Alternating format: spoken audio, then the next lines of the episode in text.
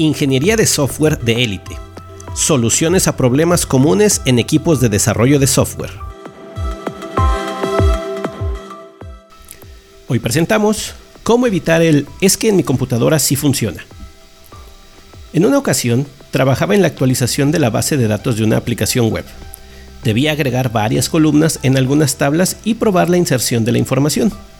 Mi procedimiento habitual en ese entonces era conectarme al administrador de la base de datos de testing, vaciar la base de datos y hacer los cambios. Esa vez me conecté, abrí la base de datos y ejecuté los comandos para borrar todos los datos. Di clic en ejecutar. Antes de comenzar a agregar las nuevas columnas, me percaté de algo. Era la base de datos del servidor de producción. Borré todos los datos de mi cliente en un segundo eliminé la información de meses de registros. Entré en pánico, porque no había hecho un respaldo y no podía deshacer el borrado. Eran las 8.30 de la mañana. Quizás varios se identificaron con esto y han vivido algo similar. Borraron algo donde no debían hacerlo, pusieron archivos donde no correspondían, hicieron pruebas en producción sin darse cuenta, etc. A cualquiera le pasa, es normal, dirán algunos es una situación común en donde no existen procedimientos sólidos de gestión de la configuración. De eso te quiero hablar hoy. Es que en mi computadora sí funciona. He visto proyectos técnicamente asombrosos fracasar por una mala gestión de la configuración. La aplicación funciona maravillosamente, pero solo en sus computadoras. En producción las cosas son muy diferentes y no funcionan. También basta con un pequeño cambio para echarlo todo a perder. La gestión de la configuración se encarga de controlar todos los elementos que definen un producto de software en su versión actual y anteriores, el acceso a ellos para actualizarlos y modificarlos, y manejar adecuadamente la modificación concurrente. Eso lo hace JIT. Entonces hago gestión de la configuración. Podrías estar pensando eso, pero solo es parcialmente correcto. El código solo es uno de los elementos de la configuración y la herramienta de repositorio en un ecosistema de reglas, políticas y herramientas.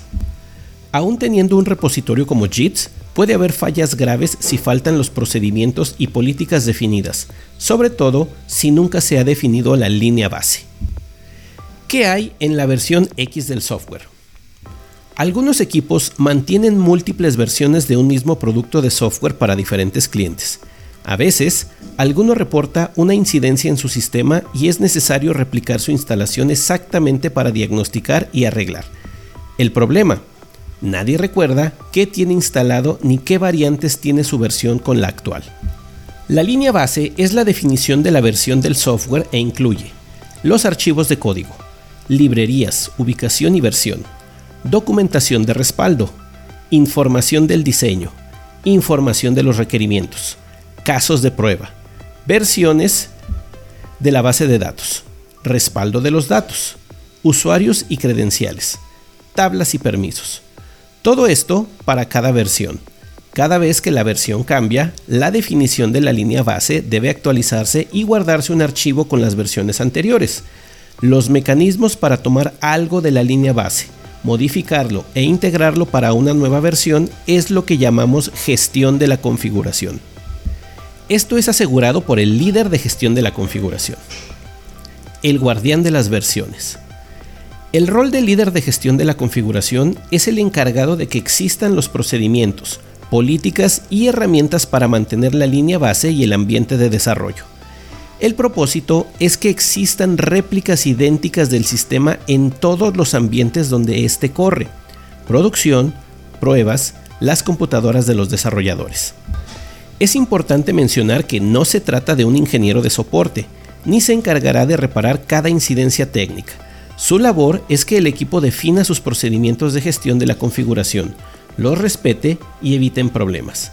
Sus objetivos son asegurar que el equipo tiene definido el ambiente de trabajo, asegurar que el equipo tiene una política de gestión de la configuración de productos y ambiente de trabajo y procesos para conducirlos. Un miembro del equipo que quiere desempeñar este rol debe de tener interés y gusto por el uso de herramientas de apoyo para el desarrollo de software, habilidad y competencia para dar soporte técnico a sus compañeros, experiencia en la administración de sistemas, familiaridad con las herramientas de trabajo que se usarán en los proyectos. Volviendo a mi anécdota, a las once y media de la mañana había restaurado una versión de la base de datos que borré.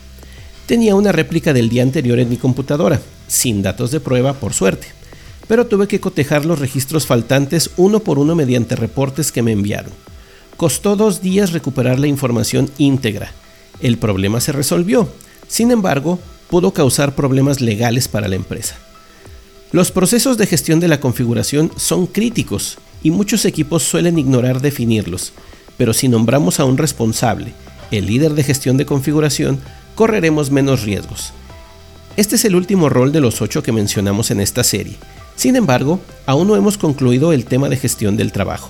Continuaremos con ello en los siguientes episodios. Hasta pronto.